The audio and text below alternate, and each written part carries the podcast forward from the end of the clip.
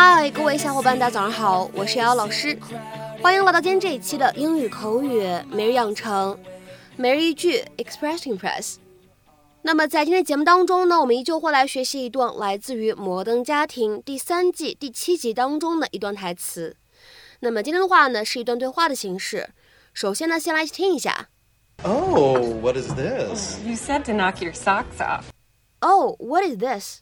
You said to knock your socks off. 哦，这是什么？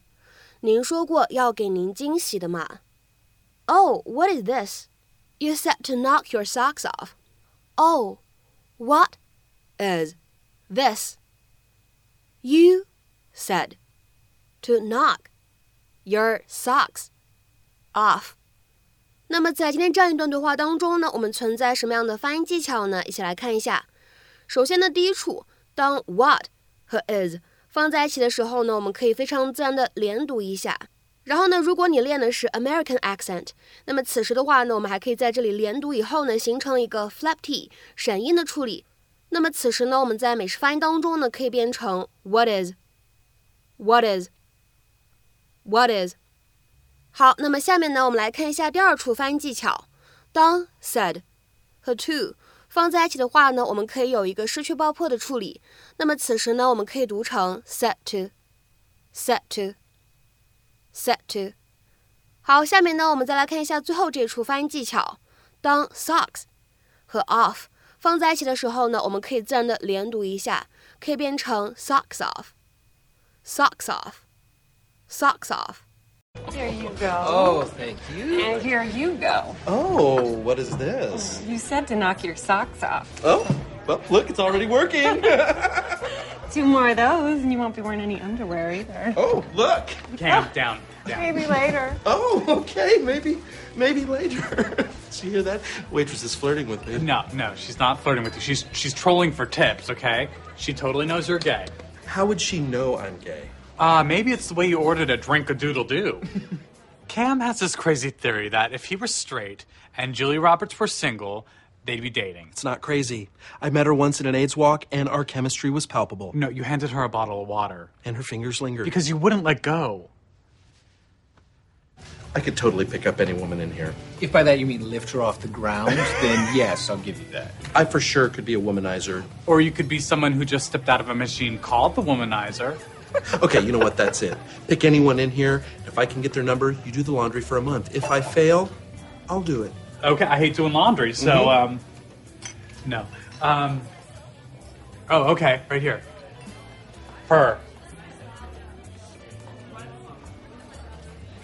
那么今天节目当中呢，我们就来学习一下这样一个短语，叫做 knock one's socks off。knock one's socks off。 这个短语的字面的意思是把某个人的袜子敲到地上。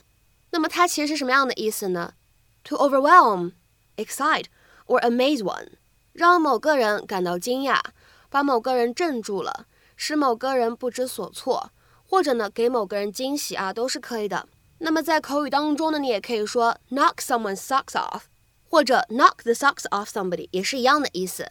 那么下面呢，我们来看几个例子。第一个 ，It is a performance that will knock your socks off。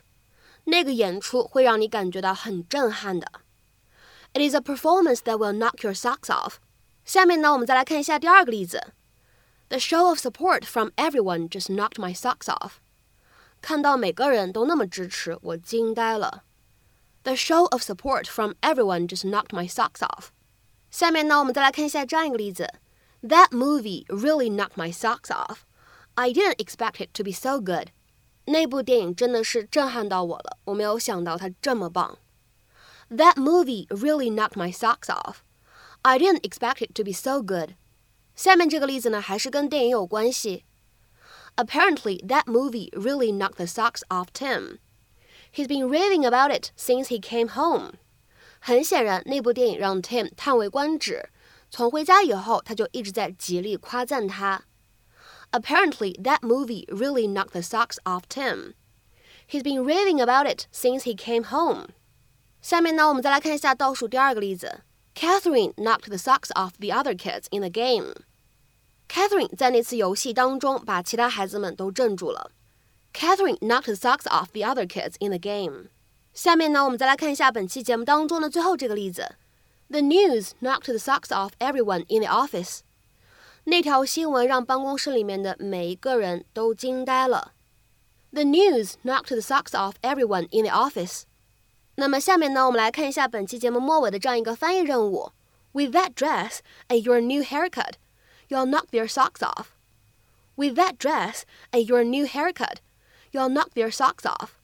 那么这样一个句子应该是一个什么样的意思？如何去做翻译呢？